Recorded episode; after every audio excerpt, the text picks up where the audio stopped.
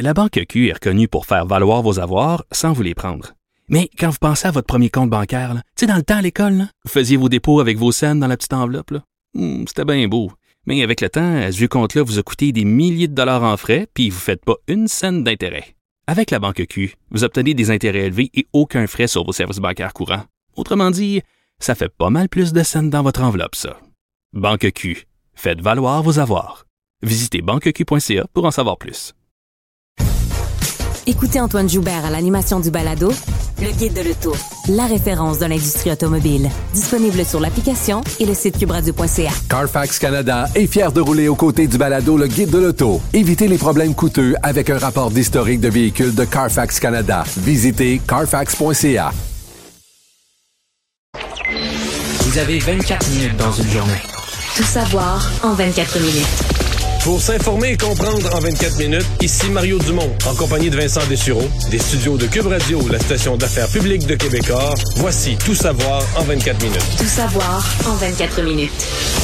Les frappes russes se sont poursuivies pour une nouvelle journée en Ukraine dans les dernières heures, entre autres à la ville de Kharkiv, où les autorités là-bas parlent d'au moins 27 morts euh, dans des euh, bombardements de tirs d'artillerie sur euh, la ville.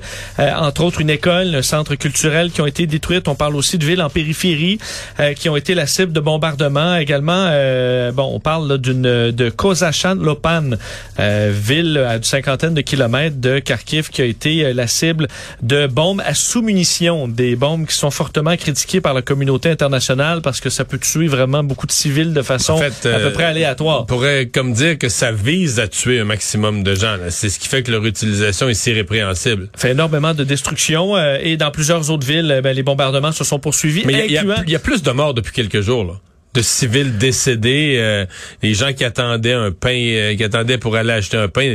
Il y a eu vraiment plus d'événements qui ont fait des, des grands nombres de morts ces derniers jours. Oui, c'est le cas à Mariupol où on sait c'est la ville la plus euh, détruite, la plus assiégée avec euh, bon des évacuations qui se poursuivent. Là, on chiffre à peu près à 30 000 personnes évacuées à Mariupol, ce qui est pas énorme. Là, on était à 20 000 il y a quelques jours. Alors, ça avance tranquillement. On voit quand même des colonnes de voitures qui évacuent la ville, mais on parle toujours de 350 000 personnes qui se retrouvent dans un paysage dévasté. là. Ce que les autorités aujourd'hui, enfin la mairie de la ville disait, c'est que 80% du parc de logement de Mariupol était euh, détruit.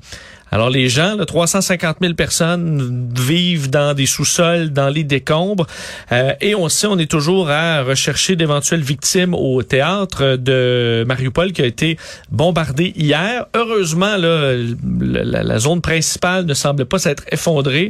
Les gens qui ont pu s'en sortir indemnes, par contre, aux euh, alentours, il pourrait bel et bien y avoir des morts, et on est toujours en pleine opération de sauvetage, alors que les bombes tombent toujours. On évalue au moins une cinquantaine une centaine de bombes larguées par des avions russes en moyenne chaque jour euh, depuis euh, maintenant euh, de plusieurs jours à Mariupol. Alors une situation qui est extrêmement difficile et ce dans plusieurs autres villes. Des endroits où c'est plus calme, euh, entre autres Odessa où on attend toujours, on a l'impression chez les habitants Ouais, on que était prêt il y a une semaine, on était prêt à Odessa, les sacs de sable, les gens attendaient les, les, les frappes, attendaient les Russes. et- Euh, on dit à chaque jour là bon, on s'attend à ce que ce soit euh, dans quelques heures. Ça n'arrive toujours pas. Les Japonais ont repéré euh, sur des photos satellites là, des bateaux qui étaient en direction.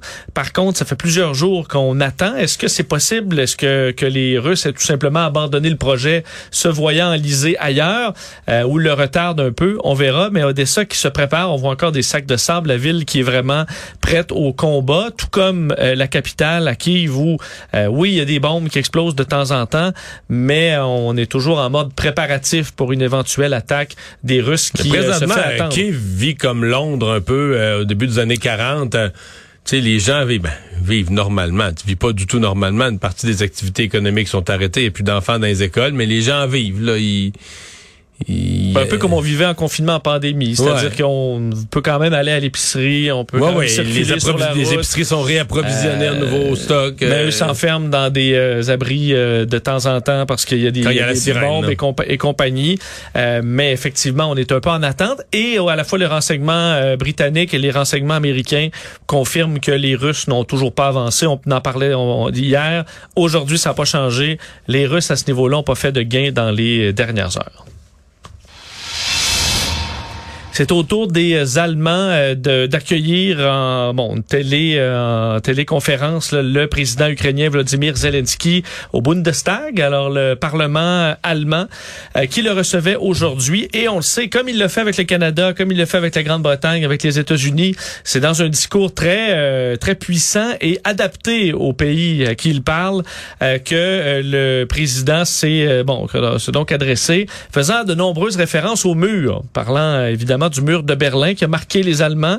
Euh, il a dit cher monsieur le chancelier Scholz, détruisez ce mur, donnez à l'Allemagne le rôle du de leader qu'elle mérite, faisant référence aux propos de Ronald Reagan en 1987 qui devant la porte de Brandebourg à Berlin avait demandé aux soviétiques de détruire ce mur, ce qui avait été fait deux ans plus tard. Euh, il dit d'ailleurs euh, ce nouveau mur en Europe, ce n'est pas un mur de Berlin, mais un mur en Europe centrale entre la liberté et la servitude. Et ce mur s'agrandit à chaque bombe. Et euh, on sait, il demande de l'aide des pays occidentaux. Mais ça ne veut pas dire qu'il n'a pas des critiques à faire à ces pays-là. Il en a fait de nombreuses à l'Allemagne. Ben, c'est ce qui différencie. Il n'a pas fait de critiques aux États-Unis euh, hier. euh, Euh, mais là, il au fait- Canada, ben, je pense qu'il n'y avait même pas Ben, pensé. sais, on critique le fait qu'ils vont pas de l'avant avec un- une, une zone d'exclusion Ouais. aérienne, mais, mais à la bon. marge, là, mais sur l'Allemagne, c'était des points précis là, sur le leadership qu'ils prennent pas versus les Américains. Le Euh, projet de pipeline- Sur le projet de pipeline. qu'ils ont fait avec les Russes. Euh, parce qu'il disait, en fait, il a dit, cher peuple allemand, comment est-ce possible que quand nous vous avons dit que Nord Stream 2, donc cet immense projet de gazoduc entre la Russie et l'Allemagne, c'était une préparation à la guerre, vous nous avez dit, c'est économique, c'est l'économie, l'économie. Euh, il dit, ben, c'était le ciment pour un nouveau mur. Euh, parlant également du, euh, du fait que les Américains, un pays de l'autre côté de l'océan, les aident davantage que les Allemands. C'est que l'Allemagne a des, bon, non seulement arrêté Nord Stream 2, a aussi augmenté son budget de défense, mais d'augmenter le budget de défense, ça donne pas nécessairement de l'armement aux. Ukrainiens en ce moment. Parce que qu'ils en l'Allemagne, envoient quand même. l'Allemagne est, est proche.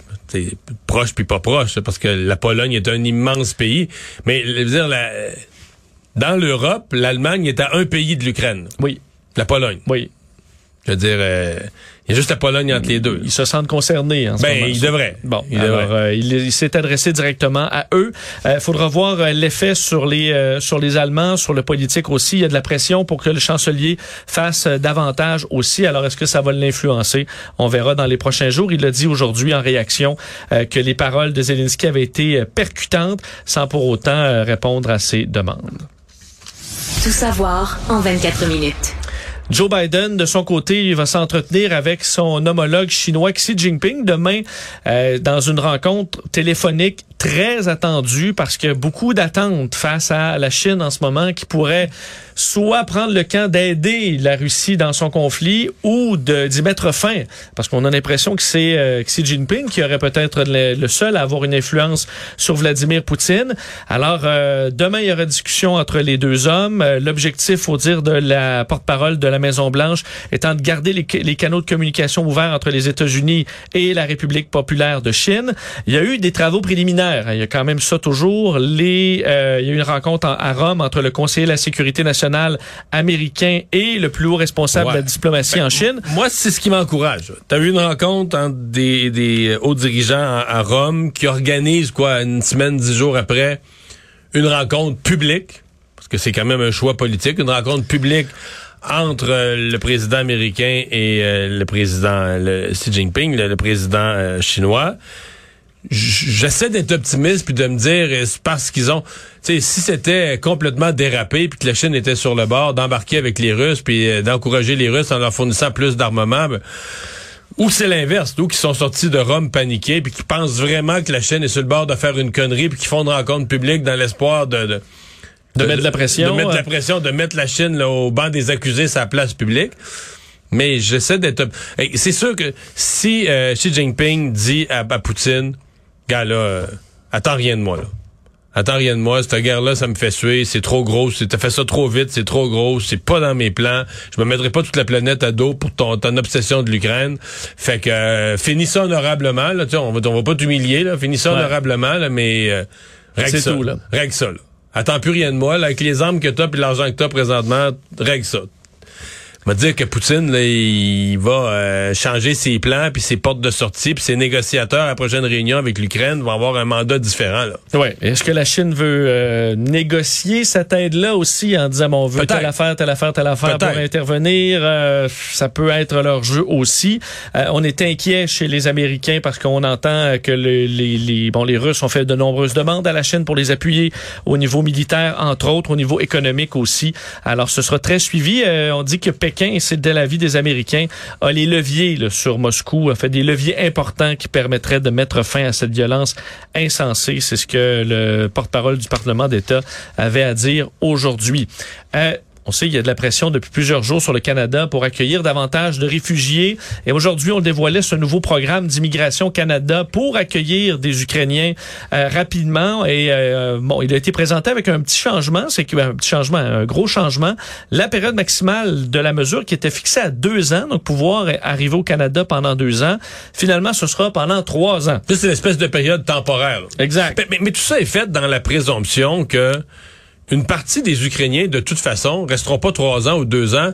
Dire, si, mettons, qu'on se règle, il y a bien des gens qui vont dire, ben, je suis venu me réfugier au Canada, ça m'a, ça m'a permis de, de- de faire grandir mes enfants qui se fassent pas tuer, mais six mois plus tard, là, dire, Ouais, mon but, c'est pas d'émigrer au Canada, c'est de retourner à la maison. Je vivre dans ma maison en Ukraine, euh, surtout si la maison n'a pas été détruite, puis tout ça. Bon, tu vas peut-être attendre s'il n'y a plus d'eau, s'il n'y a plus d'électricité, ou s'il n'y a plus les services de base dans la ville, tu vas attendre quelques mois de reconstruction. Mais quand autour de ta maison, la normalité va être revenue, je veux dire...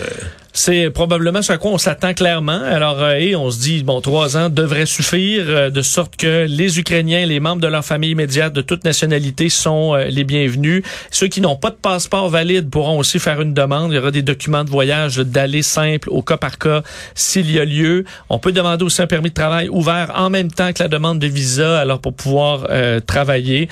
Et euh, c'est que ça fait des semaines qu'on demande à ce que ce soit simplifié, la méthode d'arrivée des Ukrainiens réfugiés. Papier, tout a l'air correct, mais disons, c'est dans une semaine, mettons, qu'on va Ouais. voir avec à, à l'usage, avec les gens qui vont faire les demandes, qui vont entrer dans le processus, qu'on va être en mesure de juger ce que ça donne. Ouais, est-ce qu'on voit dans les aéroports Ouais, ouais. gens qui arrivent là Parce que pour l'instant, tu regardes ça en théorie, ça a l'air conforme à ce qu'ils ont promis, ça a l'air, ça a l'air correct. Euh, du côté de du Kremlin, euh, bon, aujourd'hui, euh, Dimitri Peskov, le porte-parole de la présidence russe, qui a euh, répété un peu ce qu'a dit hier Vladimir Poutine, c'est-à-dire de s'attaquer à ce que qualifie de traite de la société russe. Et ça, ça en- en- en- englobe là, les dissidents, ceux qui critiquent euh, la, la mission, les critiques dans les médias et tout ça, les journalistes et les autres, les, citoyens qui manifestent, qui sont emprisonnés dans certains cas par, par milliers, et les oligarques euh, que Vladimir Poutine hier a pointé du doigt, disant qu'il préférait habiter ailleurs qu'en Russie, qu'il allait à Miami en France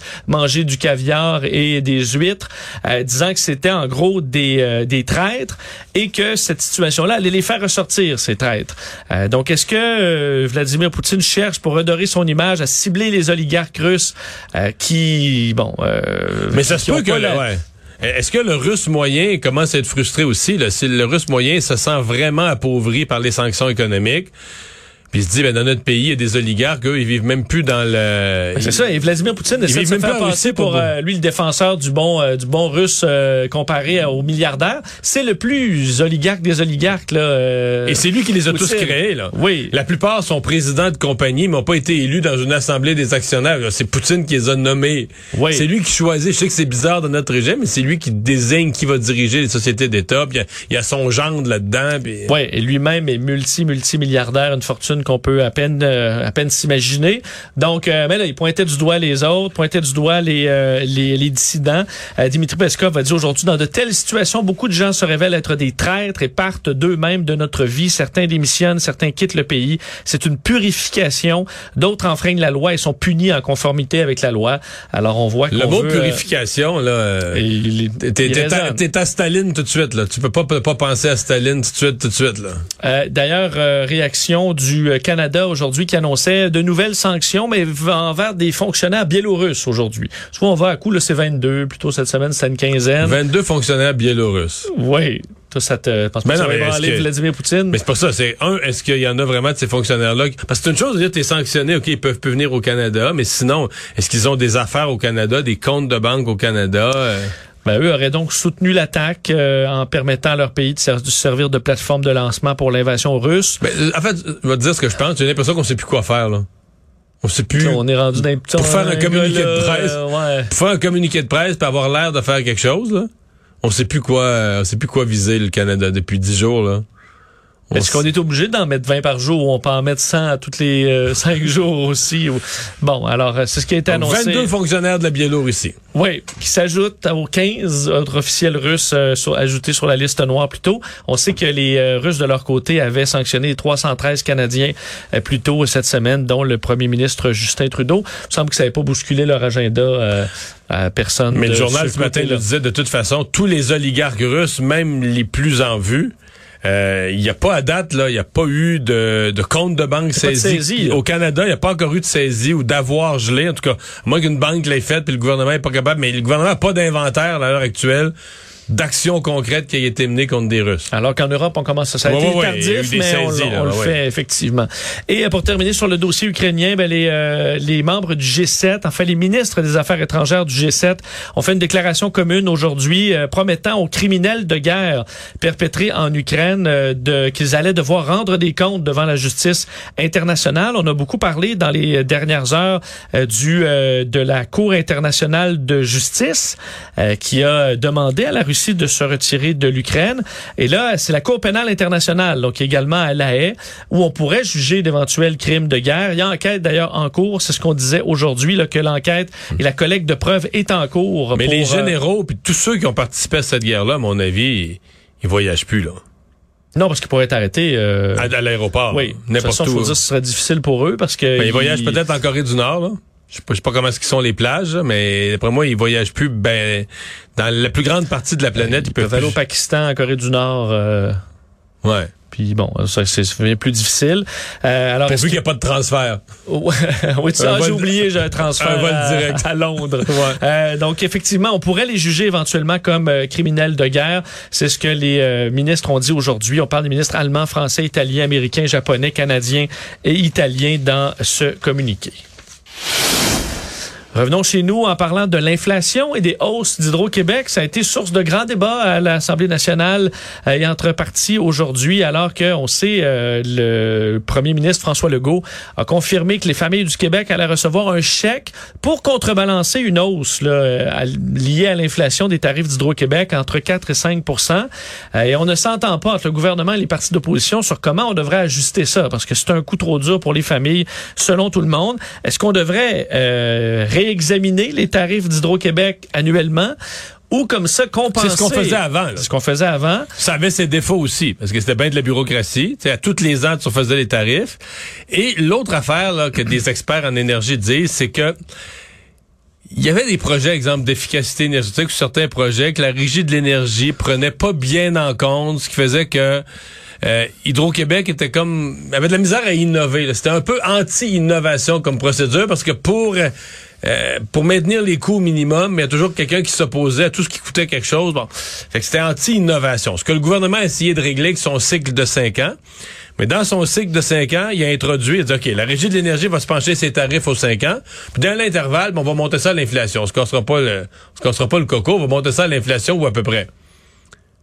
Puis là, ben, à l'époque, même des Ben, ça faisait du sens à l'époque Ah! parce que l'inflation montait très et, et peu. quelqu'un avait même posé la question. Je sais que l'opposition fait des jokes avec ça pour dire, mais si l'inflation monte à 5 mais on avait dit, ben voyons. On reverra jamais ça. Oui, voyons donc. voyons donc. Ouais. Une pandémie, on verra jamais ça. Une guerre, voyons, une guerre, on verra jamais ça. L'inflation à 5, 6, 7 on verra jamais ça. Ben, bienvenue en 2020, 21, 22, Ouais. là, tu sais. Donc, le gouvernement est pris des culottés, puis donc, d'envoyer un chèque entre toi et moi, ça, ça, ça compense, je veux dire, ça, ça atteint l'objectif de compenser les citoyens, mais c'est vraiment tout croché. Un, c'est l'aveu d'une erreur, deux, t'envoies un chèque, mais je veux dire, l'inflation, c'est cumulatif, là, les tarifs, en tout cas, je, je, Je vais vous faire entendre d'ailleurs un échange à l'Assemblée nationale à ce sujet. Dominique Anglade, François Legault, à la fin, vous allez entendre euh, Carla Schleitao. Alors, ça s'est lancé des, euh, des flèches euh, de tous les côtés.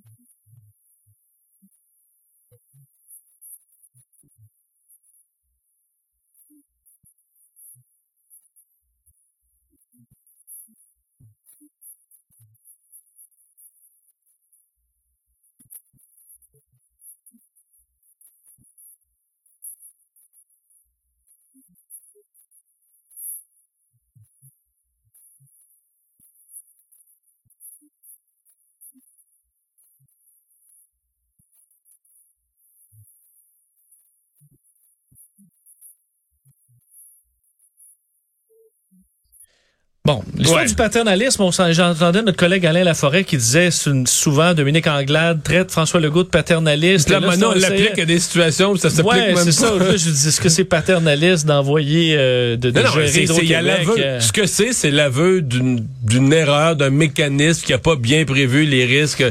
Oui, l'inflation. Oui, ce qui n'est pas arrivé. Puis je pense que là, pour tous les gouvernements, donné, oui, là, ce, que, ce qui n'est pas arrivé depuis 30 ans, ce qui n'est pas arrivé depuis 50 ans, pourrait toujours arriver. Ouais. C'est ça le Mais en rappel. même temps, on n'a pas signé, euh, on n'est pas obligé de faire ça pendant 20 ans. Si, si, si comme là, l'inflation est plus haut, on peut on changer. peut changer la loi, non, ça. c'est sûr. Non, c'est parce que là, on peut plus changer la loi parce que la vérité, là, Vincent, c'est qu'on est trop proche des élections, là. Il n'y aura pas de session parlementaire vraiment l'automne prochain. Fait que là, on va être pogné avec ça. Mm. Euh, on veut pas laisser à l'opposition la possibilité. Parce que si c'est pas changé avant, mais là, l'opposition va passer la campagne électorale à dire Ah ben là, les tarifs vont augmenter. Fait que là, Mais là, on va recevoir beaucoup de chèques, là. Ouais, ouais. pour compenser ci, pour compenser ça. Restez pas loin de vos boîtes à mal. Des chèques pour compenser l'inflation, des chèques pour compenser Hydro-Québec. Ouais, ceux qui regardent jamais leurs lettres comme moi, là, qui mettent ça sur Non, un non, tas, non, là, non, va non, falloir non, que non, je non, sois non, non, plus à- non. plus à Très, l'affût. très mauvaise idée. Euh, un mot sur la fin de l'urgence sanitaire. Autre euh, dossier chaud à l'Assemblée nationale, alors qu'on sait les partis d'opposition accusent le gouvernement euh, ben, de, de s'être gardé trop de pouvoir, d'avoir à toute fin pratique changé à peu près rien en retirant l'état d'urgence sanitaire, mais en conservant euh, des euh, décrets qui demeurent actifs. Aujourd'hui, Christian Dubé, qui, bon, qui, qui voulait répliquer et s'expliquer, disait au moment où on allait commencer à discuter de ce projet de loi, il ne devrait rester que trois ou quatre décrets seulement qui, se, qui seront expliqués. Je vais faire entendre un autre échange, en fait, les critiques de part et d'autre et le ministre à travers.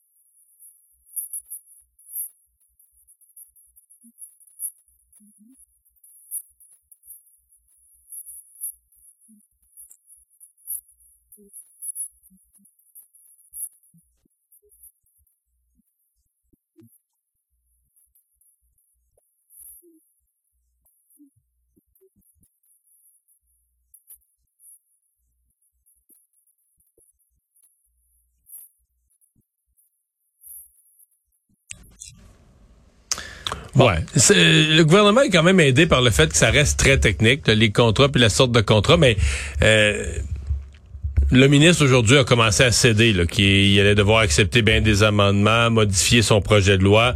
Euh, il y avait, en fait, je pense que le gouvernement a sous-estimé euh, l'espèce de méfiance qui s'est installée après deux ans à vivre dans l'état d'urgence, donc à à utiliser tous les mécanismes puis tous les raccourcis que permet l'état d'urgence, euh, il y avait une méfiance que le gouvernement a sous-estimée.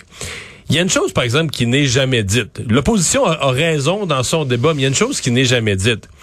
Et, ce serait intéressant de parler à des anciens ministres de la Santé, le, Parti québécois et le Parti libéral critique, mais je serais curieux de parler des anciens ministres de la Santé du Parti québécois et du Parti libéral, puis de leur demander, auriez-vous aimé ça, l'état d'urgence? Puis la réponse qu'ils donneraient, c'est, nonobstant la pandémie, la santé, là, c'est ingouvernable. Ingouvernable. Une des choses que fait l'état d'urgence, écoute, quand je dis ingouvernable, sans l'état d'urgence, tu t'aurais même pas pu verser des primes. Tu comprends-tu à quel point tu es paralysé comme ministère de la Santé? Tu dis aux infirmières, je vais vous donner plus, puis tu seras pas capable. Le syndicat voudra pas.